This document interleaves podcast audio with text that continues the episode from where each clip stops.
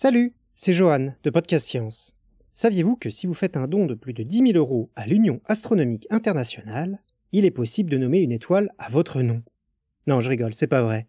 Par contre, si vous donnez seulement 1 euro ou plus sur le Patreon, Tipeee ou Utip de Podcast Science, vous ferez partie du firmament de nos donateurs. Si vous en avez la possibilité, bien sûr. Vos dons nous permettent de développer notre podcast et d'organiser des émissions en public. À bientôt!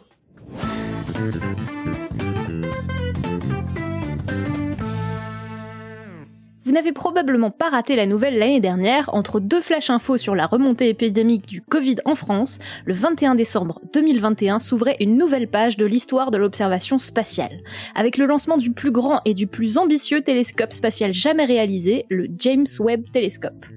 En juillet cet été, la première image a été rendue publique, suscitant l'émoi de la communauté spatiale et de tous les spatiophiles, cosmophiles ou astrophiles du monde. Comme on sait que vous, poditeurs et poditrices, appréciez également l'espace, c'est Johan qui vous propose ce soir de vous dévoiler tous les secrets derrière ce télescope fantastique.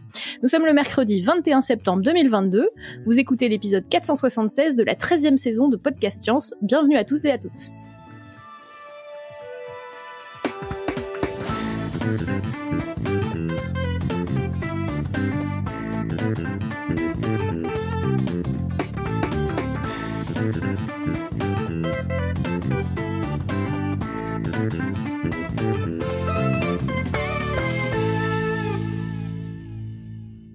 Et on reprend les traditions en introduisant ce dossier par notre tour de table, puisque ce soir, nous avons Alexa depuis Los Angeles. Salut tout le monde.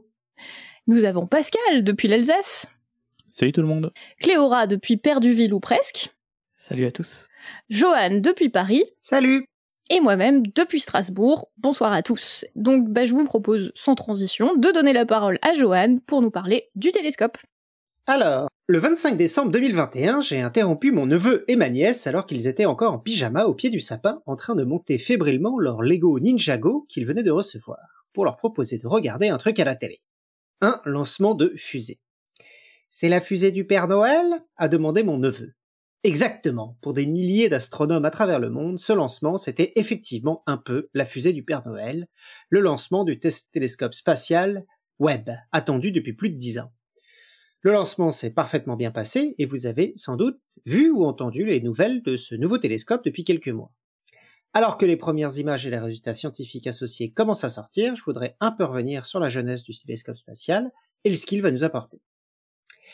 Et en fait, pour parler de l'origine de ce télescope, il faut parler un petit peu de son prédécesseur. Et ce prédécesseur, donc, c'est Hubble, dont vous avez peut-être déjà entendu parler aussi, et sur lequel j'avais fait un épisode en avril 2015, donc c'était l'épisode 216, euh, à l'occasion des 25 ans du télescope Hubble. Rappelez-vous, c'était il y a 7 ans et demi. Le 24 avril 1990, la navette spatiale Discovery a mis, en, orbite le télescope spatial Hubble. 25 ans plus tard, nous nous sommes habitués à sa présence, nous avons tous vu ces images incroyables, en faisant l'un des instruments scientifiques les plus connus du grand public, tout domaine confondu. Mais avec quelques 12 700 papiers scientifiques qu'il a engendrés, il est aussi l'un, aussi l'un des plus productifs. Télescope polyvalent aux performances extraordinaires, Hubble a permis d'énormes avancements dans la plupart des domaines de l'astronomie, des objets proches de notre système solaire aux galaxies les plus éloignées connues à ce jour. Ce soir, Johan, notre astrophysicien préféré, nous emmène dans les étoiles et va nous raconter toute l'histoire par le menu. Nous sommes le mardi 28 avril 2015, vous êtes sur Podcast Science et c'est l'épisode 216 dont les propriétés sont un cube, je crois. Bonsoir et bienvenue.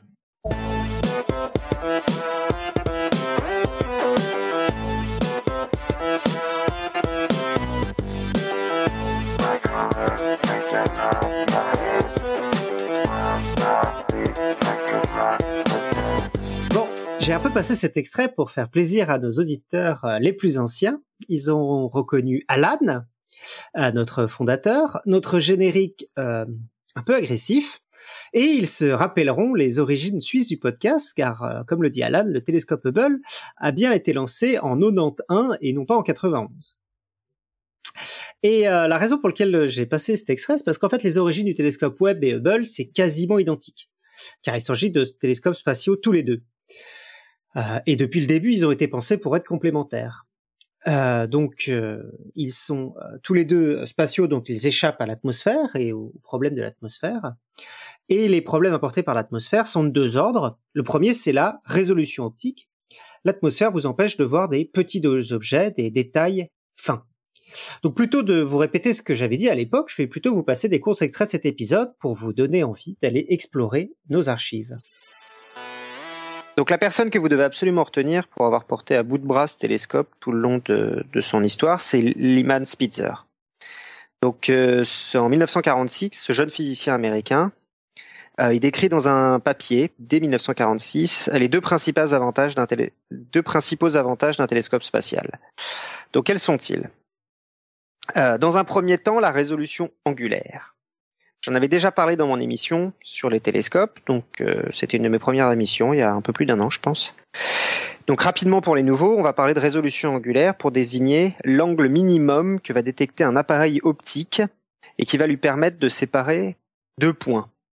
Ainsi, l'œil humain peut détecter un angle de une minute d'arc environ, ce qui fait que bah, il peut séparer deux points séparés de 1 mm s'ils sont situés à 3 mètres.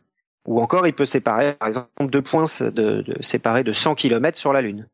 C'est le même angle de, vision. Euh, D'ailleurs, il y a un petit, il n'y était pas quand j'ai fait l'article l'année dernière, mais il y a un petit jeu sur Wikipédia sur l'article pouvoir de résolution. On prend trois fois la même image, de plus en plus pixelisée, donc avec des résolutions numériques différentes.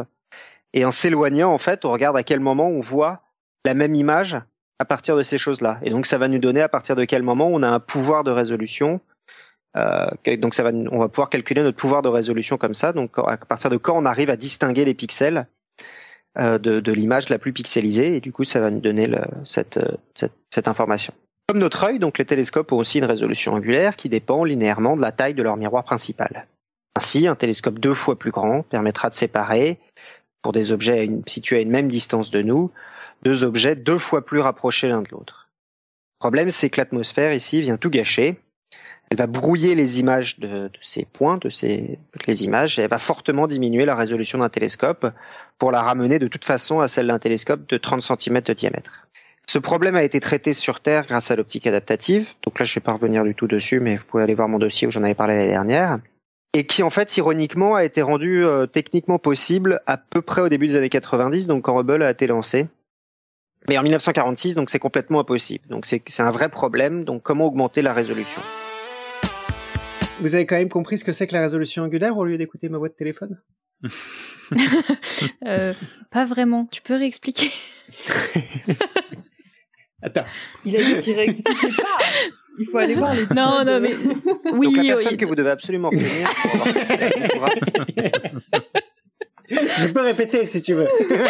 non, c'est bon. Vas-y, continue. Donc la résolution angulaire, c'est euh, le fait, euh, le pouvoir de séparation que que qu'on peut avoir. Donc c'est la façon dont on peut séparer deux détails qui sont très éloignés. Euh, et du coup, bah, plus le télescope est grand, plus on peut détecter de détails. Mais l'atmosphère a un problème, euh, va créer un problème avec ça, elle va détruire la résolution angulaire. Du coup, vous pouvez avoir un très grand télescope au sol, il va souvent être assez limité. Donc c'est pour ça qu'on envoie des télescopes dans l'espace. Cet avantage de quitter l'atmosphère est tout aussi valable pour Webb et d'ailleurs pour tous les télescopes spatiaux en fait, comme on va le voir plus tard, euh, on pense à fabriquer Webb à peu près au même moment que Hubble, avec des résultats complémentaires. Donc Hubble observe principalement dans le visible et l'infrarouge, et Webb, lui, a pris le parti d'aller principalement là où Hubble ne voit pas l'infrarouge moyen. Et ce que je dis pas dans l'extrait, c'est que la résolution euh, spatiale est dépendante aussi de la fréquence. Du coup, pour obtenir une résolution comparable, il faut que Webb soit beaucoup plus grand que Hubble ce qui explique que Webb fasse 6 mètres 50, là où Hubble ne faisait que 2 mètres 40, donc presque trois fois plus grand. Donc les instruments de Webb qui observent dans les mêmes fréquences que Hubble, et il y en a peu, mais il y en a, mais ils ont donc une résolution trois fois meilleure, ce qui explique les images un peu plus nettes que de, de galaxies, de nébuleuses que vous avez pu voir. Mais l'avantage principal de Webb, c'est les, instruments qui observent dans des fréquences différentes, plus loin dans l'infrarouge, et qui, elles, du coup, ont une résolution comparable à Hubble, mais avec des endroits où on ne pouvait pas obtenir avant. Et le second problème de l'atmosphère, c'est qu'elle bloque une partie de la lumière. Et puis de toute façon, donc même si on arrive maintenant à faire ça, il reste l'autre avantage de l'espace, c'est accéder à la, lumière qui ne nous parvient pas sur Terre. En effet, l'atmosphère, arrête une grande partie de la lumière qui arrive de l'espace. Par exemple, les ultraviolets sont en grande partie stoppés par l'atmosphère. Un autre problème qui est très proche, c'est euh, si par exemple vous voulez détecter de l'eau sur certains objets. La seule façon de détecter de l'eau, c'est de regarder l'objet et de prendre de son spectre, c'est-à-dire les variations de sa lumière à différents euh, endroits de, pour différentes longueurs d'onde, à différents endroits de son spectre lumineux, et regarder s'il présente des raies caractéristiques, euh, donc des trous dans le spectre, des endroits où on a beaucoup moins de lumière, dû à l'absorption de l'eau. C'est-à-dire que l'eau, on sait qu'elle absorbe certaines lumières et pas d'autres, et du coup, si vous observez ces traits caractéristiques, vous pouvez détecter de l'eau. Le problème, c'est que si vous faites ça depuis la Terre, il y a de grandes chances que vous trouviez de l'eau un peu partout, parce qu'en fait, l'atmosphère est gorgée d'eau. Du coup, elle va créer elle-même ces raies-là et va absorber la lumière elle-même à cet endroit-là. Du coup, si vous cherchez à détecter la lumière à un autre endroit que dans, sur une autre planète, c'est très difficile à le faire euh, depuis la Terre. Et donc là, c'est exactement aussi le, cas pour Webb, et c'est même encore pire pour Webb, parce que Webb permet d'accéder à de la lumière qui est encore plus difficile à voir depuis de la Terre, ce qu'on appelle l'infrarouge thermique. Alors pourquoi thermique? Donc tous les objets qu'on a autour de nous émettent de la lumière à une certaine fréquence. Nos yeux ont évolué pour être plus efficaces autour de la fréquence où émet, le maxi où émet au maximum le Soleil. Donc ce qu'on voit, ce qu'on appelle le visible, c'est en fait le maximum des émissions du Soleil. Mais plus un objet est froid, plus il va émettre à une longueur d'onde euh, lointaine dans l'infrarouge. C'est comme ça que fonctionnent les lunettes infrarouges euh, dans les films d'espionnage ou alors les caméras infrarouges dans les films d'horreur. Euh, c'est ce qui permet du coup de, ce qui permet cette observation, c'est justement que vous allez observer à une fréquence où les objets et les personnes brillent. Mais bien sûr, les objets se comportent pas du tout de la même façon à cette fréquence plus élevée. Par exemple, il n'est pas possible de regarder à travers une fenêtre avec une caméra infrarouge.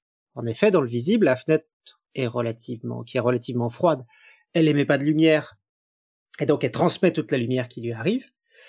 Mais dans l'infrarouge, la fenêtre devient elle-même émettrice de lumière, et donc on voit plus au travers. C'est, en fait, c'est exactement comme si on essayait de regarder à l'œil nu à travers du verre en fusion un verre du verre en fusion, on verrait pas parce qu'en fait le verre deviendrait émetteur. Et donc là c'est pareil, mais on a changé la longueur d'onde, du coup le verre même froid devient émetteur. Si les verres émettent, il est plus possible de voir de plus possible de voir à travers. Et c'est ce qui arrive dans l'infrarouge depuis le sol de la Terre.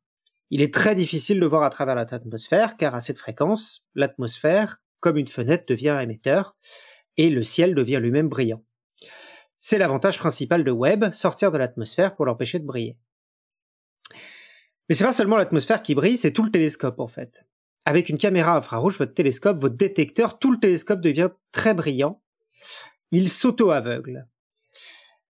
Euh, du coup, parce que tous les objets deviennent brillants euh, à, cette fréquence-là. Et donc, comment est-ce qu'on va, euh, comment est-ce qu'on va faire pour euh, pour réussir à observer quand même Est-ce que vous avez une idée? Refroidir? Oui, exactement. Donc, on va refroidir le télescope euh, plus on refroidit, plus l'objet va émettre loin dans l'infrarouge, et donc plus on va être tranquille là où on veut regarder euh, à la longueur d'onde, à la fréquence où on veut observer. Si on regarde dans le visible, un détecteur à 20 degrés nous gêne pas trop.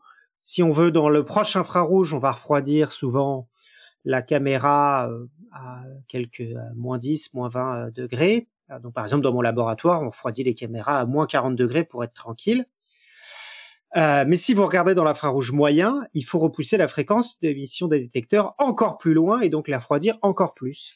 C'est à ça que servent les grands panneaux solaires euh, orange. Enfin justement, c'est pas des panneaux solaires. Ce qu'il y a dessous euh, GWST, les grands panneaux orange, en fait, c'est des sortes de couvertures de survie qui permettent d'éviter la que, euh, que le télescope ne se réchauffe à cause du soleil. c'est des boucliers thermiques en fait qui permettent de réchauffer, de, de, de refroidir passivement l'instrument. Grâce à ce refroidissement passif, on arrive à amener le télescope à environ moins 236 degrés Celsius. Et à, ceci, à ceci, à ces refroidisseurs passifs, on ajoute des refroidisseurs mécaniques pour encore pousser le refroidissement plus loin, euh, en particulier pour l'instrument MIRI, donc l'instrument MIRI qui veut dire Mid Infrared Instrument, qui est le plus froid et qu'on a porté à moins 266 degrés Celsius. Donc en fait, Tubble, c'est un gros frigo qu'on a emmené dans l'espace. Voilà. Euh, et revenons maintenant du coup à l'historique du télescope lui-même, avant de repartir sur la science. Donc la route fut assez longue pour Spitzer, donc la personne qui qui a passé donc une, grande partie de sa carrière à essayer de, de, faire que ce télescope spatial devienne une réalité. D'ailleurs, entre parenthèses, on lui a rendu hommage car maintenant un autre satellite spatial, qui d'ailleurs maintenant je crois a fini sa mission, euh, s'appelle Spitzer. Donc le télescope spatial Spitzer qui a rendu hommage donc à ce scientifique qui a évolué sa carrière à ce que euh, Hubble devienne une réalité. Donc en effet, donc quand il le propose, donc au début euh, des années 50, fin des années 40, le coût est très prohibitif et les défis techniques sont des freins très importants. Et même au sein de la communauté scientifique, en fait, la, les gens sont assez disputés à savoir euh, est-ce qu'on met autant d'argent dans un même panier? Est-ce qu'on veut pas faire euh, plusieurs Parce qu'avec l'argent de Hubble, on peut faire plusieurs télescopes terrestres. Donc ça veut dire mettre un peu tous ses œufs dans le même panier. Mais donc en 1968, la NASA commence à développer des plans fermes pour un projet de télescope spatial de 3 mètres, donc à l'époque, appelé euh, le Large Space Telescope, LST, prévu pour 79. Donc j'avais dit à l'époque que le projet Spitzer d'ailleurs avait été arrêté, mais en fait il n'était pas arrêté à l'époque, mais il est arrêté maintenant. Il a été arrêté en 2020 Spitzer, voilà. Et ce qui est intéressant donc là, c'est que vous voyez, euh, c'est qu'on avait rendu hommage donc à papa de Hubble, à la personne qui avait poussé Hubble, euh, euh, donc euh, Spitzer, qui donc on lui avait rendu hommage en appelant un télescope à son nom. Et Hubble d'ailleurs est aussi un télescope nommé d'après un astronome, le grand Edwin Hubble qui a découvert les galaxies et dont je parlais dans l'épisode précédent. On peut aussi citer le télescope Herschel, d'après l'astronome Herschel, ou alors le futur télescope de la NASA, celui qui décollera en 2026 et qui s'appelle le Nancy Grace Roman Space Telescope, d'après une grande astronome américaine qui a été euh, très importante dans le développement de Hubble et des télescopes spatiaux en général, qui nous a quittés en 2018, et donc qui s'appelle Nancy Roman et qu'on appelle souvent la maman de Hubble. Bon, et alors du coup, ça nous amène à la question de James Webb, qui est-il? Eh ben, il y a un peu de controverse ici parce que Webb n'est pas un astronome. Il s'agit d'un homme politique, un démocrate, proche de Kennedy et Johnson. Donc il a été secrétaire adjoint aux affaires étrangères juste après la Seconde Guerre mondiale, euh, et puis au budget. Mais euh, la raison pour laquelle il est reconnu à travers ce télescope, c'est qu'il a dirigé la NASA pendant toutes les années 60, c'est-à-dire durant les années critiques pour le programme Apollo. Donc il part de la NASA au moment du changement d'administration quand Nixon gagne les élections en 1968, et donc il dirige plus vraiment la NASA au moment de l'alunissage en lui-même en 69. Mais effectivement, il a porté la NASA durant cette, euh, période euh, critique de l'histoire de la NASA.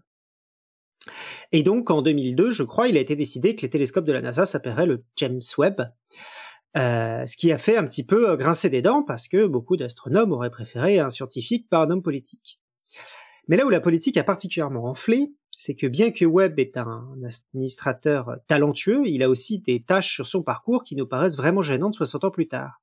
En effet, on lui reproche son rôle dans ce qu'on a appelé la peur lavande, Lavender Scare, qui est une période associée au macartisme dans les années 50 où on a viré des centaines d'homosexuels hommes et femmes de l'administration américaine. Et donc l'argument était euh, donc le macartisme qui était la chasse aux, aux communistes dans l'administration et dans la société américaine. Et là, l'argument était que euh, les homosexuels, c'était tellement infamant à l'époque d'être homosexuel que les communistes pouvaient s'en servir pour faire chanter les personnes sur cette base et ainsi euh, euh, corrompre les, les, les, fonctionnaires. Et donc, en suivant cette logique un peu un peu vicieuse, il a été décidé d'en virer plusieurs centaines de façon préventive, en fait.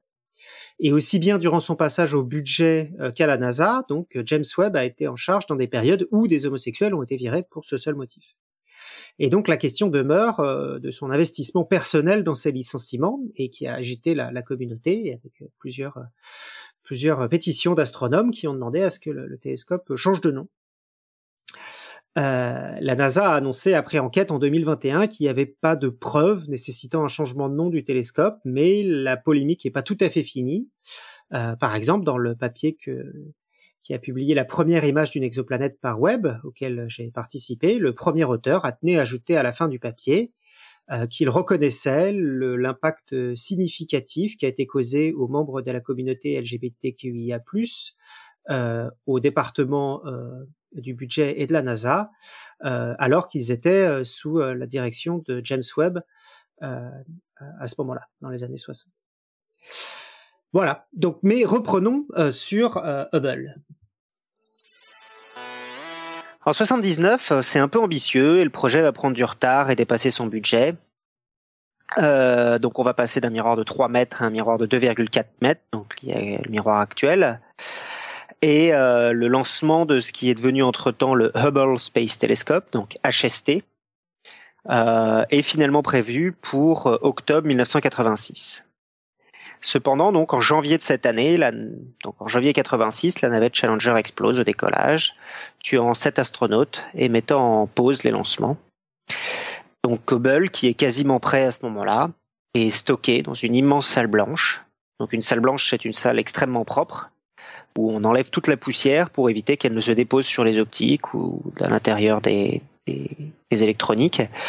Et euh, le problème, c'est que ça coûte extrêmement cher parce que donc Hubble fait la taille d'un bus. Donc vous avez quelque chose qui fait la taille d'un bus, euh, donc qui est stocké pendant 4 ans dans une salle extrêmement propre, qui coûte environ 6 euh, milliards de dollars par mois. 6 millions de dollars par mois, pardon. Euh, donc le projet, initialement estimé à 400 millions, donc dans les années début des années 70, va finalement euh, arriver à taper le 2,5 milliards de dollars le jour où il s'est envoyé. Euh, donc il y a 25 ans, le 24 avril 1990.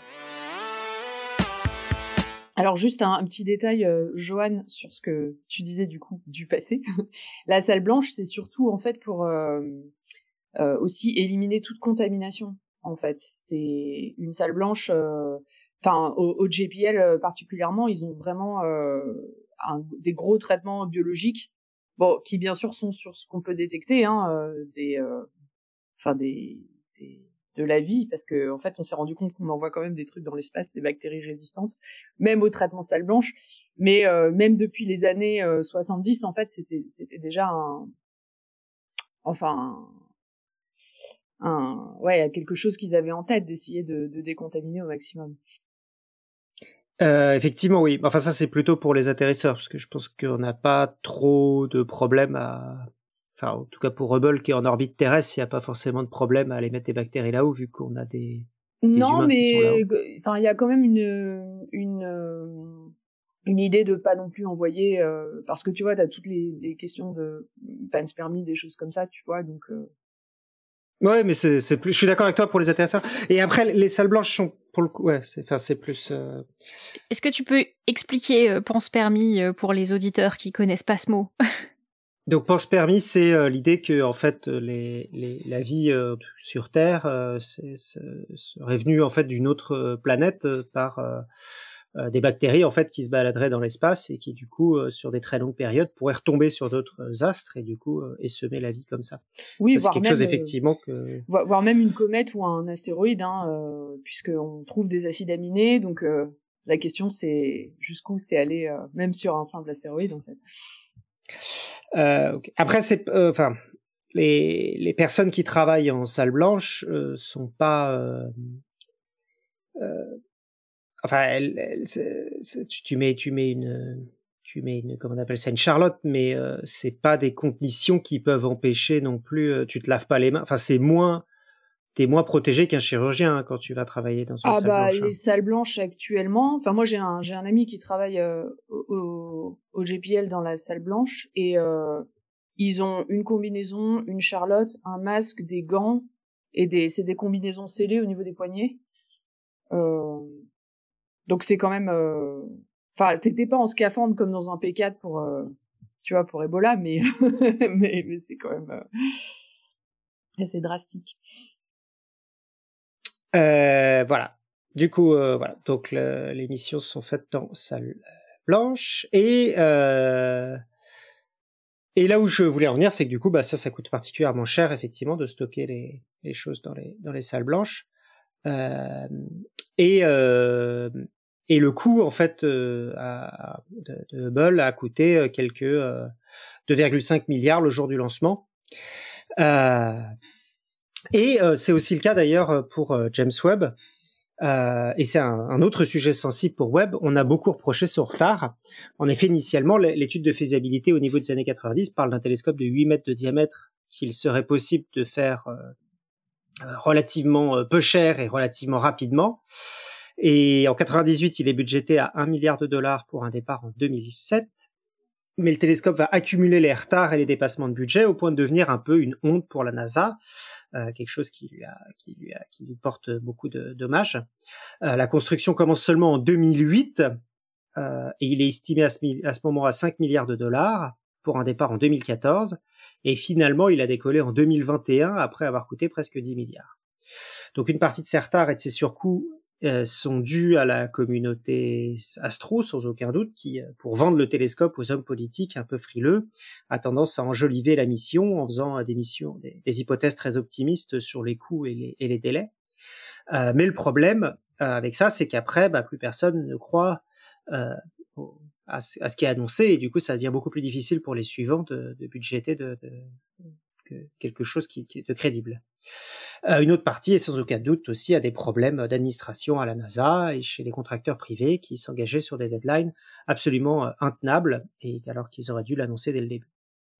Donc il faut aussi noter que c'est pas une mission euh, américaine, c'est aussi un effort joint de l'Europe, des États-Unis et du Canada.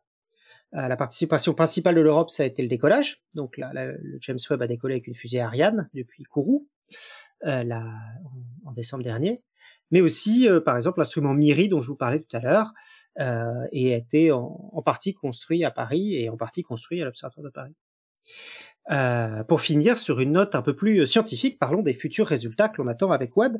Donc on commence tout juste parce qu'en fait l'alignement a eu lieu donc euh, au, au, début de l'été et les premières observations ont lieu durant l'été. Euh, avec les premiers papiers qui viennent à, petit, à peine de sortir. Euh, il y, a, y, a, un mois, euh, un mois et demi, c'est les premiers papiers qui sortent. Donc là, on est vraiment au tout, tout, tout, tout début des résultats de Hubble. mais ce qu'on sait déjà, c'est que là où Webb va être assez incroyable, c'est donc pour l'étude des galaxies, c'est des étoiles, c'est qu'il ne voit pas les étoiles. Donc c'est un peu de provocation quand je dis ça, parce qu'en fait les étoiles sont bien là aussi, mais comme je l'ai dit, son positionnement dans les fréquences de l'infrarouge lui donne une image bien différente de ce qu'on voit avec Hubble et de ce qu'on voit à l'œil nu. En effet, à ces longueurs d'onde, tous les objets un peu plus froids que les étoiles euh, ressortent rapidement. Donc ça va être par exemple la poussière dans les galaxies. Si on observe des images, euh, compare des images de la même galaxie prise par Hubble et par euh, James Webb, Hubble va seulement voir les étoiles, alors que James Webb va voir d'autres d'autres choses dans les galaxies, et en particulier toute la poussière qui est et le gaz qui est dans, les galaxies. Euh, donc c'est une, une, image complémentaire de qu'on apprend euh, sur, sur, les galaxies qu'on apprend avec Hubble. On a aussi accès aux galaxies les plus éloignées qui sont très très froides et rouges et qu'on détecte en quelques minutes avec Webb alors qu'il fallait des heures pour Hubble. On a déjà publié à la fin de l'été l'une des plus anciennes galaxies jamais observées. Enfin, ancienne, l'une des plus jeunes aussi enfin un peu des deux à la fois. Euh, donc en fait, comme vous le savez, la lumière mais, euh, parcourt l'univers à une vitesse finie, environ 300 000 km secondes. Et donc bah, la galaxie Glace Z de 13, qui a été publiée au début du mois, est à 13,5 milliards euh, d'années. C'est-à-dire que la lumière a mis 13,5 milliards d'années pour nous parvenir depuis cette galaxie-là. Or, l'univers a 13,8 milliards d'années. Donc ça veut dire qu'en fait, la galaxie qu'on observe, en fait, elle a émis sa lumière à environ 300 millions euh, d'années euh, après le Big Bang. Et donc en fait, ça ne veut pas forcément dire qu'elle est très vieille, parce qu'en fait, euh, bah, par exemple, la Voie lactée, elle a 13 milliards d'années, donc c'est comparable à cette galaxie-là. Ce qui est surtout très intéressant, c'est pas que c'est qu'en fait, c'est qu'au moment où on l'observe, elle est très jeune. Ce qu'en fait, on voit, c'est une image de jeunesse d'une galaxie prise il y a 13,5 milliards d'années. Ça se trouve, en fait, la galaxie qu'on observe n'existe même plus, elle a été peut-être absorbée par une autre galaxie depuis. Donc en fait, c'est surtout une galaxie très jeune et c'est ça qui est intéressant. Voilà. Euh, et pour finir, euh, du coup, je voulais vous parler du papier qu'a publié euh, notre équipe, donc dans mon domaine, l'imagerie directe d'exoplanètes. Donc les exoplanètes, c'est les planètes qui tournent autour d'autres étoiles que, que la nôtre. Euh, et euh, donc jusqu'à maintenant, en fait, euh, la plupart sont détectés de manière indirecte, c'est-à-dire qu'on n'arrive pas à en faire une image directement. Donc on en a quelques-unes depuis le sol, et puis grâce à Hubble, on a réussi à imager quelques-unes de ces planètes avec ce qu'on appelle des coronographes. Donc ces coronographes, c'est des choses qui permettent de masquer l'étoile pour pouvoir observer les objets qui sont très peu brillants juste à côté de l'étoile. Et donc il y a des coronographes sur James Webb, des coronographes qui sont bien meilleurs que ceux qu'on avait sur Webb et qui étaient fabriqués d'ailleurs par mon équipe à l'Observatoire de Paris. Et donc grâce à ces coronographes, on a pu obtenir récemment la première image dans l'infrarouge d'une planète. Donc jusqu'à maintenant, c'est une planète qu'on connaissait, qu'on a fait. Toutes les images qui vont être faites dans les premières années, c'est des choses qu'on connaît, qu'on s'attend à trouver. Euh, pour euh, rentabiliser le télescope, on va commencer par euh, chercher à l'endroit où on, on imagine que va se trouver des choses. mais en fait, on sait en astronomie et plus généralement dans les sciences que quand on construit un, grand, un nouveau télescope ou par exemple au CERN, il y a dans une première partie, on va va observer ce qu'on connaît. Dans une deuxième partie, on va observer euh, ce qu'on ce qu'on sait qu'on ne sait pas. Donc, par exemple, une planète, mais dans une nouvelle longueur d'onde, par exemple. On sait que la planète existe, mais on l'observe d'une façon différente. Mais ce qui va être aussi très intéressant avec James Webb, c'est euh, tout ce qu'on ne sait pas encore, euh, qu'on ne sait pas, et donc des, surprises en fait que va nous amener, des choses qu'on va vraiment, on n'a aucune idée qu'on allait trouver ça. et ça, c'est ce qui va vraiment changer, par définition, changer nos modèles sur ce qui existe. Voilà. Est-ce que je peux te poser euh, quelques questions sur ce que les scientifiques actuels, là, ils espèrent voir en priorité, dans, dans ce qu'ils savent qu'ils veulent regarder? Euh, alors, je suis pas euh, spécialiste de tout parce que du coup, euh, James Webb est un télescope qui a quatre instruments et qui qui peut faire, euh, c'est de la multi-science. On peut faire quasiment toutes les sciences avec Hubble. Il y a aujourd'hui, par exemple, il y a une photo de Mars qui a été publiée, donc c'est parmi les objets les plus proches qu'on a. Mais et puis, je, je vous ai dit aux galaxies qui sont les plus éloignées. Euh, du coup, je, par exemple, je sais absolument pas ce qu'ils peuvent, à quoi c'est intéressant pour eux d'observer Mars avec James Webb. J'avoue que je, ne sais pas. Euh, mais donc sur ce que je sais, donc euh, ce qu'on sait qu'on s'attend, par exemple, c'est tout effectivement, et c'est quasiment ce pourquoi il a été construit, c'est les galaxies qui sont très très éloignées, donc celles dont j'ai parlé. Euh, avec euh, James Webb, on va retrouver énormément de ces galaxies très très éloignées, donc des galaxies très jeunes, ce qui va nous en apprendre énormément sur la jeunesse de l'univers. Ça, c'est des choses. On sait que ça, c'est quasiment la raison pour laquelle il a été construit à ces fréquences-là, c'est pour pouvoir observer ces objets-là. Euh, plus proche de mon domaine, donc les exoplanètes. Euh, on s'attend pas à en trouver des centaines de plus des exoplanètes. C'est pas vraiment pour ça qu'il a été construit. On construit d'autres missions avec l'objectif d'en trouver énormément. Là, il va pas forcément en trouver d'autres. Par contre, il va permettre de l'observer à des à des fréquences, d'observer les planètes qu'on connaît et ou d'en trouver peut-être quelques autres, euh, mais euh, surtout d'observer celles qu'on connaît dans des fréquences où on, on ne les a jamais vus, donc cet infrarouge moyen. Et ça, ça va être très important pour contraindre les modèles de ces de ces planètes, parce qu'en fait jusqu'à maintenant, en fait, on sait très peu de choses sur les atmosphères euh, d'exoplanètes. Les atmosphères d'exoplanètes, on n'en sait que ce qu'on a euh, dans notre système solaire, parce que c'est sur là où on a le plus de données. Et pour les planètes qui sont lointains, en fait, on a quelques points qui sont avec une très mauvaise résolution, etc. Donc c'est assez difficile pour nous de comprendre quelles sont ces, ces atmosphères d'exoplanètes. Du coup, avec euh, ce, point de données supplémentaire va nous en permettre, et en particulier euh, dans mon domaine, c'est spécifiquement la formation planétaire, on, espère quand même pas mal de ces nouveaux points de données euh, dans l'infrarouge moyen.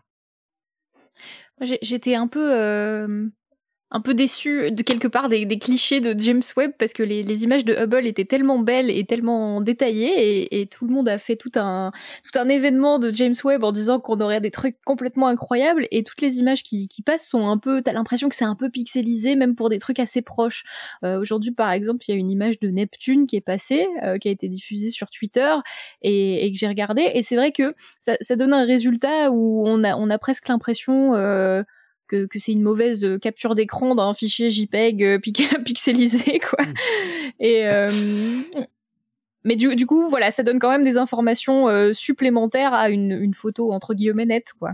Alors, c'est vrai que pour le système solaire, on a été très mal habitué parce que depuis système solaire, ça fait depuis les années 60 qu'on envoie des trucs in situ, donc quasiment autour de ces planètes pour prendre des photos mm. absolument incroyables. C'est vrai que particulière. Euh, j'ai pas vu euh, la photo dont tu parles, mais c'est vrai que pour Saturne, on a euh, des images absolument incroyables de la, la sonde Cassini. Enfin voilà, donc on, on, a été très mal habitué. voilà, je, je sais pas exactement ce qu'ils cherchent avec sur dans le système solaire avec ces images-là.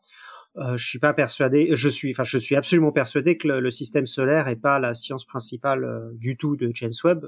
Déjà parce qu'il y a ces missions en fait qui existent et qui du coup permettent de prendre des, des images beaucoup plus détaillées, beaucoup plus proches.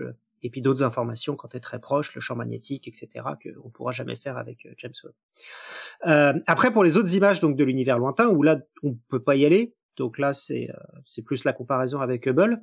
C'est un peu ce que je disais au début sur la résolution, c'est-à-dire mmh. que si on observe à la même résolution, à la même fréquence que Hubble, eh ben on va avoir des choses beaucoup plus impressionnantes. En particulier, il y a une image de la nébuleuse de la Carène où on voit effectivement une amélioration de la résolution qui est très nette. Mais là encore, c'est pas là où James Webb est le plus euh, incroyable parce qu'il y a très peu d'instruments qui vont observer dans le proche infrarouge, euh, visible proche infrarouge.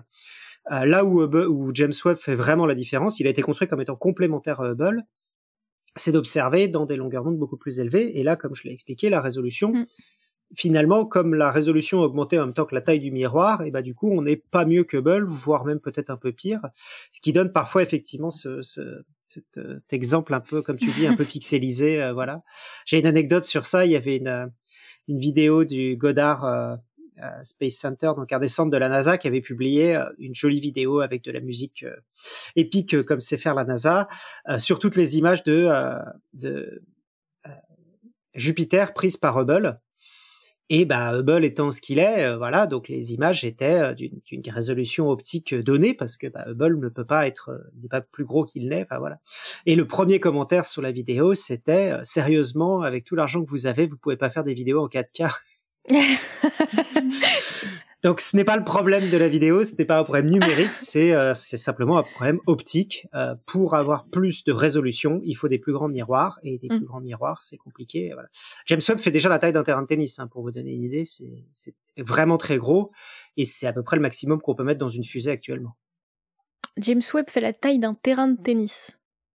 Oui. Oui, déployé, ouais. Ah ouais.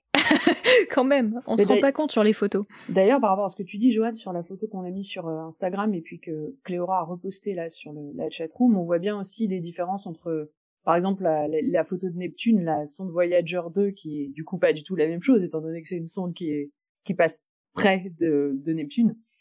Euh, on a une justement une résolution qui est, je pense, très bonne et, et, et avec un certain type d'image. On voit Hubble à côté où ça a l'air effectivement un peu blurry, et puis ensuite Webb avec euh, une image différente où là on voit les anneaux et et avec le côté de la planète très brillante. C'est vrai que chez je vous conseille d'aller regarder cette image dans la chatroom, c'est très intéressant parce qu'on voit effectivement qu'on voit des choses de, différentes. Euh. Alors Trouble et Voyager, je pense qu'il n'y a pas forcément énormément de, il y a beaucoup d'overlap, je pense effectivement dans ce qu'on voit, voire même Voyager est sans doute peut-être plus plus intéressant parce que plus proche. Par contre Web, effectivement, les anneaux, c'est bim d'un coup ils explosent. Euh, les anneaux de euh, du euh, de Neptune, oui c'est ça, qui mhm. sont moins connus d'ailleurs, euh, que beaucoup moins connus que les, anneaux de Saturne. Bah, on les voit euh, jamais. Et du coup, c'est composé de, de quoi? C'est comme Saturne ou? Euh, je crois que c'est comme Saturne, ils sont moins connus. Je crois qu'ils ont été découverts par. Euh... Je sais pas si c'est ceux-là qui ont été découverts par. Euh... Parce que c'est vrai que sur aucune photo qu'on avait à disposition, on, voyait ces, ces anneaux-là et du coup ils ressortent en infrarouge, c'est ça? Euh, en fait, bah, c'est ce que je j'expliquais, c'est qu'effectivement, là où observe euh, James Webb, il a tendance à avoir des choses qui sont plus froides. Et la première chose qui est le plus froid, c'est la poussière. La poussière, c'est froid. Donc, quand il observe une galaxie, il voit beaucoup de poussière, alors que Hubble ne voyait que des étoiles. Euh, et pareil pour euh, pour James Webb, qui voit des, que, qui, du coup, bah, quand il observe euh, typiquement ces planètes-là, il voit plus les anneaux d'un coup qui ressortent que les que, que la planète. Voilà. Et alors, il y a une question qui, qui revient souvent, Joanne, aussi sur, euh, je l'ai vu traîner pas mal sur les, les réseaux. Donc, on était dans, dans, le truc nanométrique, là, on passe donc aux infrarouges, on augmente la longueur d'onde. Est-ce qu'on pourrait imaginer un jour un, un, un télescope micro-ondes, par exemple? Et qu'est-ce qu'on verrait? Alors, on est déjà dans le... Alors, micro-ondes, oui, c'est un peu plus loin encore. Euh... Alors, qu'est-ce qu'on verrait? Euh... Donc, il y a déjà des missions euh, micro, parce que... Ah, quand on s'éloigne encore un peu plus, en fait, au bout d'un moment, on est plus gêné par l'atmosphère. Si vous êtes vraiment beaucoup plus gros que les atomes, vous êtes beaucoup moins gêné. Et du coup, là, on rentre dans le domaine euh, radio, ce qu'on appelle le domaine radio, domaine des micro-ondes. Euh, et là, du coup, on perd quand même pas mal d'intérêt parce que comme on est beaucoup moins gêné par l'atmosphère et qu'on peut faire des trucs vraiment immenses sur Terre, en particulier, on a euh, ALMA, par exemple, qui fait des, des, très, très images incroyables. C'est un réseau de plusieurs dizaines d'antennes micrométriques euh, dans le dans le désert d'Atacama. Euh, du coup, je pense pas qu'on y a. Enfin, c'est toujours le problème en fait avec ces choses-là, c'est si vous si vous augmentez la, la si vous augmentez la longueur d'onde, vous diminuez la résolution, sauf qu'il faut encore plus grand pour le faire. Voilà. Euh, mais aussi, plus vous êtes grand, moins vous êtes gêné par l'atmosphère. plus vous êtes grand, plus vous avez tendance à passer à travers l'atmosphère. Donc, par exemple, une une antenne radio, euh, elle, elle peut, elle non seulement pas gênée par l'atmosphère, elle n'est pas gênée par le soleil. Elle peut observer en plein jour, euh, ça, ça, ça, ne change rien, quoi. Euh, donc voilà. Donc c'est pas, c'est pas sans doute là où on va mettre le plus de force. je pense que les, les, on ira sans doute pas beaucoup plus grand que je pense que que James Webb en termes de peut-être arriver, ouais. enfin là, donc James Webb observe jusqu'à 10 microns observer à un peu plus grand, mais je, je pense pas que ça sera forcément. Par contre, là où ça serait intéressant, c'est d'avoir un truc qui fait la taille de Hubble, mais dans le visible. Donc un truc qui fait 8 mètres dans le visible, là on pourrait trouver des trucs avec d'énormes détails qu'on pouvait pas faire avant. Et je sais pas si tu sais, mais j'ai un peu une question sur les matériaux qui sont utilisés pour ça, parce que quand tu regardes de, loin les photos de, des machines, t'as as un peu l'impression que ça ressemble à des, des trucs enrobés de papier d'alu, là. Et donc, mmh. t'as dit que sur les miroirs, il y avait des, des genres de couvertures de, de survie. Euh, pour Ce sous miroir, c'est le truc qui se déplace. Donc en fait, il y a le. Alors je sais pas si vous avez une image sous les yeux. Il y a le miroir avec les segments caractéristiques là, un mm. peu jaune. Donc ça, c'est le miroir qui a été recouvert d'or. Euh, voilà pour. ah, c'est de c'est de l'or. C'est pas doré, c'est de l'or. c'est euh, non les miroirs, c'est pas de l'or massif. C'est c'est recouvert d'or. C'est comment on appelle ça euh, De la feuille d'or côté, je sais pas comment dire, un revêtement. C'est un revêtement d'or en fait dessus pour que ce soit particulièrement bien réfléchissant. Euh, et, euh, et, ce qui est en dessous, en fait, le, les sortes de, de, trucs blancs là, euh, c'est grosso merdo de la couverture de survie en fait. Hein. Faut imaginer que c'est ça dans l'idée. Hein. C'est un truc qui est donc à très fin, très peu épais, mais qui du coup permet de très bien isoler le, le télescope. Parce qu'une couverture de survie, c'est ça, c'est un truc qui permet de toute la chaleur qu'il y a dans votre corps euh, sort mais se réfléchit contre la couverture et revient vers vous, donc ça isole votre corps de l'extérieur.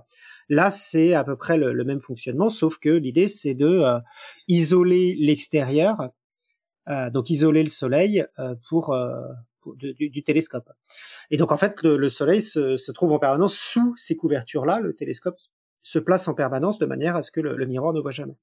Ce qui par exemple certaines euh, certains internautes ont demandé euh, pourquoi est-ce qu'on n'aurait pas une caméra qui puisse filmer en direct en fait ce que euh, ce qui se passerait sur le télescope? Mais en fait, ça serait pas intéressant parce qu'en fait, ce qui se passe sur le télescope, c'est absolument noir en fait. C'est étudié pour qu'il n'y ait pas le moindre rayon de soleil qui ne parvienne jamais à cet endroit-là. Euh, pour que euh, la partie euh, supérieure du télescope, là où il y a le miroir, soit en permanence dans le, noir le plus complet. Après, on pourrait voir peut-être avec une caméra infrarouge, etc. Enfin, voilà. Et, les photons de, émis par ce qu'on observe avec le télescope ne chauffent pas un petit peu, mais suffisant pour que ça dérange le, les miroirs ou c'est négligeable? Non, d'une manière, enfin, je, je suis pas totalement sûr pour ça, mais c'est vrai qu'une étoile, est beaucoup beaucoup beaucoup beaucoup beaucoup moins brillant que, que, que, que le soleil enfin beaucoup beaucoup mm. beaucoup beaucoup plus loin que le soleil du coup elle a tendance à quand même beaucoup beaucoup moins chauffer aussi quoi je pense pas qu'on puisse euh, se réchauffer à l'énergie stellaire euh, très facilement c'est c'est loin quoi ça fait loin peut-être un petit peu hein, mais mais je pense que ce qui est beau, ce qui est beaucoup beaucoup plus gênant, c'est un problème d'inclinaison un tout petit mm. peu. Il y a un tout petit peu de soleil qui parvient sur le miroir, et là d'un coup, effectivement, on a des réchauffements qui pourraient être importants. Est-ce que tu sais euh, combien ça génère de, clichés euh, bruts comme ça et ensuite combien sont analysés pour euh, diffusion en, proportion sur ce genre de télescope? Quel, volume d'informations en fait ça peut ça peut représenter? Parce que j'imagine que c'est des images qui sont toujours très grandes et très lourdes et très longues à traiter. Et alors pour euh, diffusion publique, euh, c'est vrai que c'est toujours un peu le truc. C'est clairement pas la majorité. L'énorme majorité en fait des images astro sont pas. En fait, l'énorme majorité de l'astro c'est pas des images en fait, c'est des spectres. du coup, euh, la grande majorité des résultats astro ne sont pas faits pour être publiés, mais il y a, enfin, pas faits pour être diffusés au grand public. Mais il y a effectivement un effort, en particulier depuis Hubble. Hubble a vraiment révolutionné ça, qui est de faire pas seulement des images utiles scientifiquement, mais aussi parfois euh, si on peut combiner les deux, euh, et euh, c'est toujours bien. Et donc en particulier les grands programmes qui ont été sélectionnés au début, qui s'appellent les Early Release Science, donc ERS, d'où sont issus tous les papiers qui sortent actuellement, ont été sélectionnés pour être à la fois utiles scientifiquement, mais aussi pour produire des images impressionnantes pour pouvoir être diffusées rapidement au grand public. Ça sera sans doute moins le cas après. Donc là, pour le moment, les images, il y a beaucoup d'images qui, qui sortent actuellement. Il y en aura sans doute moins après. Euh, parce que c'est pas l'objectif principal. Euh, c'est souvent c'est des images qui sont. J'ai pas vraiment de donc des observations. Il y en a en continu. Euh, de, c'est vrai que c'est un télescope qui a l'avantage de ne pas s'arrêter, contrairement à un télescope au sol, par exemple, qui s'arrête pendant la journée. Lui, il est dans l'espace. D'autant plus qu'il n'est pas en orbite terrestre, il est situé un peu plus loin. Du coup, il peut se permettre de prendre des, des, des photos euh, très fréquentes. Euh, je crois qu'il met pas mal de temps à bouger, donc il y a ce qu'on appelle les overhead, c'est les temps en fait de qui bougent entre les chaque cible. Donc ça, ça met un peu de temps et du coup là, il y a effectivement un peu de perte dans ces endroits-là. Mais euh, il, observe de coup en permanence, donc en permanence il y a des images, donc chaque heure il y a des images qui sortent et qui sont envoyées aux chercheurs. Euh, voilà. Je sais pas exactement, euh, oui, en termes de data combien ça pèse. Je pense pas euh, qu'il y ait beaucoup de réduction à bord, contrairement à d'autres missions, par exemple comme Mars, où on fait, comme là c'est relativement près, on peut se permettre de quasiment tout renvoyer au sol. Il n'y a pas de traitement, de pré-traitement pour réduire la taille des données avant, avant envoyer, ou très peu.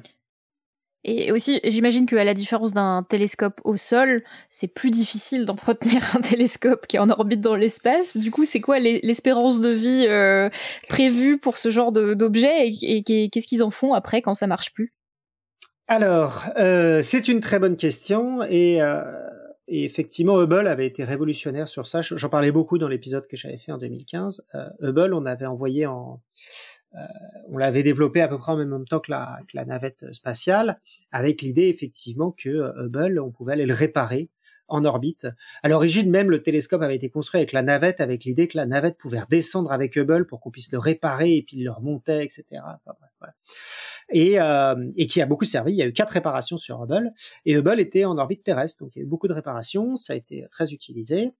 Euh, mais la navette du coup s'est arrêtée en 2009. Nous n'avons plus de choses qui soient capables d'aller réparer Hubble actuellement. Il faudrait, euh, c'est pas seulement une, un vaisseau spatial, il faut quelque chose qui soit capable d'accrocher Hubble pour pouvoir le manœuvrer, donc avec un grand bras qui était le bras de Hubble, etc. Donc ça c'était pour Hubble, donc on n'a même plus les capacités de le faire pour Hubble, et Hubble est en orbite terrestre, donc il est beaucoup plus près. Là, euh, James Webb, il est un peu plus loin, on l'a situé à un endroit un peu plus loin euh, entre la Terre et la Lune, pour pouvoir, euh, pour qu'il puisse être un peu plus loin. Donc, ce qui a des avantages, ça veut dire qu'il peut observer plus souvent, parce qu'il est plus loin de la Terre, donc il a moins d'effets de, il est moins éclairé par la Terre, donc ça permet de mieux se refroidir, etc., etc., d'avoir moins de bruit dû à la Terre. Mais le problème, c'est qu'il n'est pas réparable. Du coup, effectivement, pour le moment, on n'a pas de de mission pour le réparer. J'avais cherché, mais je crois que finalement ça ne s'est pas fait. Il y a eu un moment une, des discussions pour mettre peut-être un, un port de réparation robotique, donc quelque chose, un, truc pour se docker. Euh, mais je crois que ça a été étudié, mais que ça ne s'est pas fait. Donc il n'y a pas de, voilà, donc il n'est pas réparable. Voilà. Et euh, du coup, bah, qu'est-ce qui va limiter le télescope le plus rapidement? C'est euh, souvent les, ce qu'on appelle les euh, les ergols. Donc c'est euh, les, toutes les choses en fait qui peuvent, euh, qui permettent de pousser un peu de, de, qui permettent de régler la position du satellite, l'attitude du satellite, avec des toutes petites poussées. En fait, ça permet de corriger un tout petit peu. Et ça, bah, c'est particulièrement important pour pointer le télescope dans une certaine direction, pour vérifier que les boucliers sont toujours positionnés face au Soleil, etc. Et à partir du moment où il n'y a plus d'ergol, la mission s'arrête parce que la mission n'est plus capable de, de, se cacher du Soleil et elle n'est plus capable de, euh, pointer l'étoile que vous, voulez, ou elle n'est plus capable de le faire avec euh, la stabilité suffisante. Du coup, c'est ça qui fait la limitation de James Webb. L'énorme avantage, c'est que euh, là où on a eu des très bonnes nouvelles, c'est que le lancement avec Ariane a été fait de manière une très très très très bonne orbite. Elle était exactement à l'endroit où il devait aller, ce qui fait que du coup, elle a, James Webb a dépensé très peu d'ergol pour se rendre à l'endroit où il devait aller pour observer. Euh, ce qui a d'autant, euh, voilà, donc ils étaient au-dessus des specs et ce qui a du coup euh, pas mal étendu la mission parce que ils, ont du coup assez d'ergol pour 10 ans. Voilà. voilà. Un autre problème, effectivement, qu'on a eu, c'est euh, des impacts de météorites euh, qui euh, peut-être seront plus importants que, que prévu. Enfin, c'est encore à étudier ça. Donc, vive la France. On s'est bien visé là où on veut, quoi. vive l'Europe, l'Europe. c'est pas que la France, Ariane. Mais oui, effectivement, c'était un grand soulagement parce que il y a eu beaucoup de ratés sur cette mission, mais en tout cas sur la partie européenne, les engagements ont été tenus de manière au-delà des specs pour euh, j'ai pas trop compris. Pour les réparations sur Hubble ils redescendaient la Hubble sur Terre non non c'est ce qui avait été prévu à l'origine. Il y a eu des, des, discussions de redescendre Hubble parce que Hubble rentrait dans la navette en fait. Ah, c'était prévu pour c'est comme ça qu'ils l'ont amené là-haut. Et finalement ça n'a jamais été fait. Euh, ils ont jamais redescendu. Non non l'idée finalement ils avaient changé d'avis. Ils l'ont réparé en, en l'air. Ils l'ont réparé directement euh, ils l'ont réparé quatre fois je crois euh, 93, euh, de 93 à 2004, la dernière réparation a eu lieu. Il y a eu quatre euh, missions de service de, Hubble. Et donc Hubble, lui, peut pointer un peu partout parce que c'est un frigo, comme tu dis. Non, ça c'était James Webb qui est plutôt un frigo. Hubble n'est pas euh, refroidi particulièrement. Il y a eu des, des, trucs qui ont été refroidis sur Hubble, mais ce n'est plus le cas. Et alors, je sais pas exactement, je suis pas sûr sur tous les cryostats de, de Hubble, et je crois qu'une partie était en particulier avec euh, avec du liquide en plus, donc ça périme plus vite parce que c'est du liquide de refroidissement. Mmh. Du coup, bah, quand il y en a plus, euh, bah, c'est vide. Euh, je suis pas sûr pour euh, Hubble, donc il peut pointer, il peut, c'est plutôt plus compliqué pour lui de pointer que James Webb parce qu'il est toujours entre la Terre et le Soleil en fait. Enfin, là, sauf la nuit où il est juste la Terre, mais même la nuit il a la Terre. Et donc en fait, ça veut dire qu'il est toujours la, la moitié du ciel où il peut pas observer parce qu'il y a le il y a la Terre qui est sur le côté parce qu'il est en orbite proche. Donc Hubble est assez, ça veut dire que sur sur une année, il peut observer partout, mais il est assez contraint. Un peu bah, plus que James Webb qui peut observer un peu plus facilement. Il y a quelqu'un qui demande justement si Hubble regarde la Terre, elle la verrait grand comment? C'est l'auditeur qui demande ça. Pareil pour Webb. Hmm. Euh, je pense qu'elle la verrait, euh, elle la verrait, euh, enfin, comme un satellite on parle de Hubble ou de JWST Hubble, ouais. Les deux. Euh, je... Non, ouais, ouais. Alors, si James Webb regarde la Terre, euh, je... pour James Webb, je sais pas. Pour Hubble, c'est un satellite de 2,4 mètres en orbite terrestre. C'est à peu près, je pense, l'équivalent des meilleurs satellites espions actuels. Euh. Donc, on pourrait euh, peut-être pas voir un visage, mais on pourrait voir un humain sans trop de problème. Oui, je pense avec Hubble, euh, si on observait depuis l'espace. Euh, c'est à peu près ces résolutions-là. Ouais. Euh, pour James Webb, je sais pas ce qu'on verrait si on regardait la Terre. Euh, je pense pas que ce sera fait du tout parce que je pense que c'est vraiment pas très. Hubble arrive à faire une mise au point d'un objet aussi proche? oui, ça devrait pas y avoir trop de soucis parce que c'est très très loin de toute façon pour lui. Enfin, ça représente quand même, c'est proche mais très loin quand même. C'est quand même des, des milliers de kilomètres quand même. Euh, donc euh, oui, oui, il n'y a pas vraiment de raison que ça pourrait pas se faire.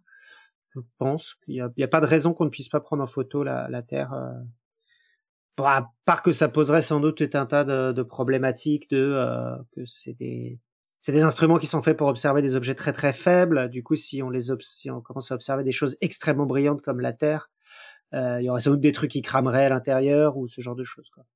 Je suis, je sais pas, c'est un peu une question bizarre. Je sais pas exactement. Je ouais, je pense pas qu'il y ait de. Je pense pas qu'on verrait quelque chose de, en tout cas avec Hubble, de fondamentalement différent avec ce que vous voyez sur Google Street. Peut-être, enfin, avec une meilleure résolution, parce qu'on aurait une meilleure résolution qu'avec Google Street. Avec Google euh, Photo. J'ai une autre question. Si c'est vraiment l'ergol et la propulsion qui, qui est le facteur limitant, pourquoi est-ce qu'ils n'ont pas organisé juste des ports pour euh, faire du, du refuel, quoi, enfin du. Une station-service. Ouais, voilà.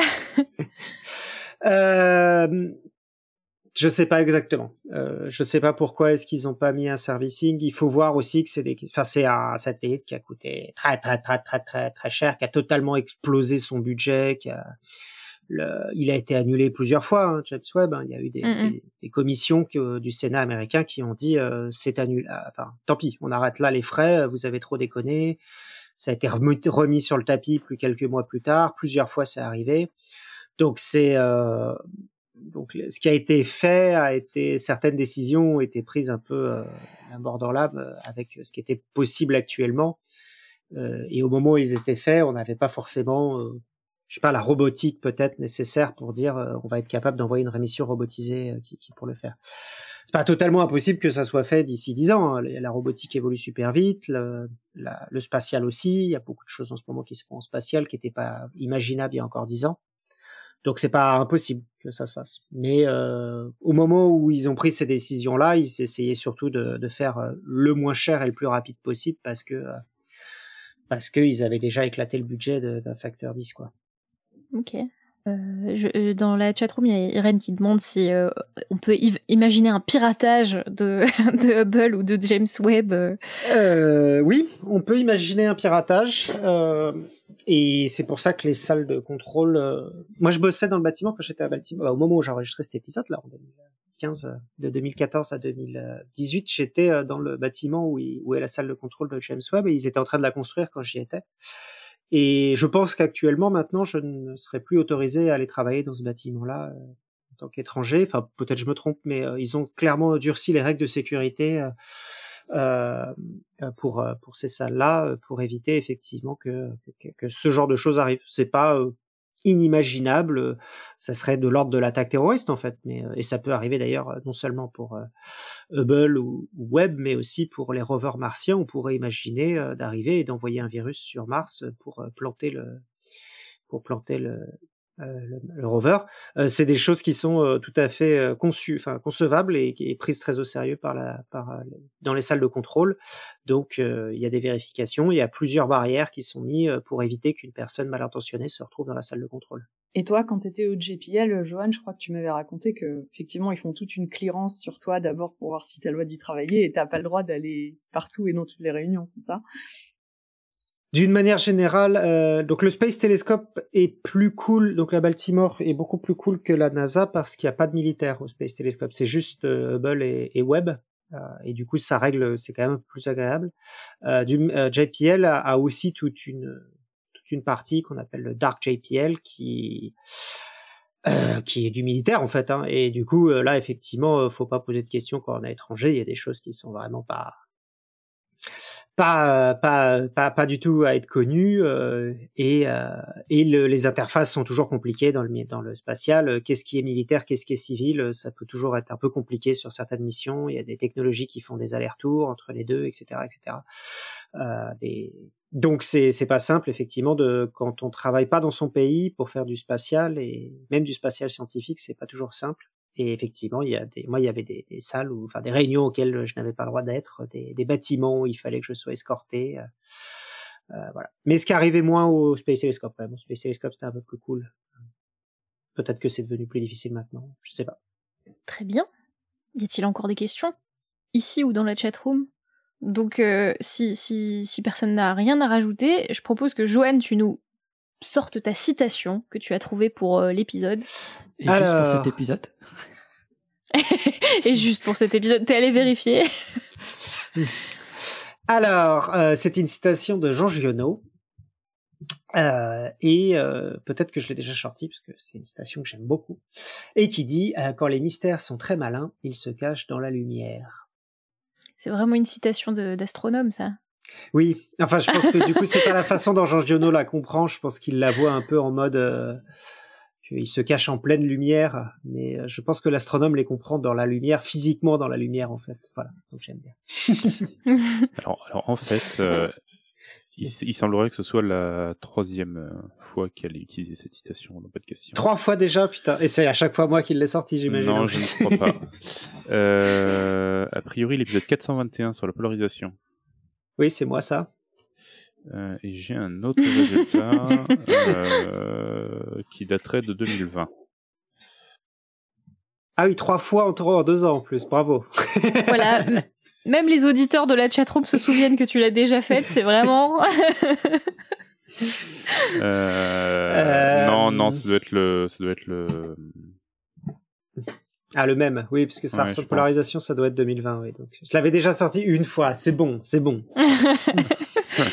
Bon, après, voilà, les auditeurs nous pardonneront, au bout de 476 épisodes, c'est difficile de trouver des citations originales, parce que des, des gens qui disent des trucs intelligents, il y en a, il y en a quand même pas tant que ça. Très Surtout bien, s'est- bah, Surtout qu'il s'est pas mal auto-cité euh, dans, dans cet épisode-là. donc, euh, exactement. Bah, merci beaucoup, euh, Joanne, pour euh, ce dossier. C'était vraiment super intéressant. Euh, J'espère que les auditeurs ont apprécié. À défaut d'avoir des étoiles dans les yeux, on espère que vous en avez plein les oreilles à la fin de cet épisode. Merci à vous pour votre écoute régulière et on se retrouve dans deux semaines pour le prochain épisode. En attendant que servir la science soit votre joie.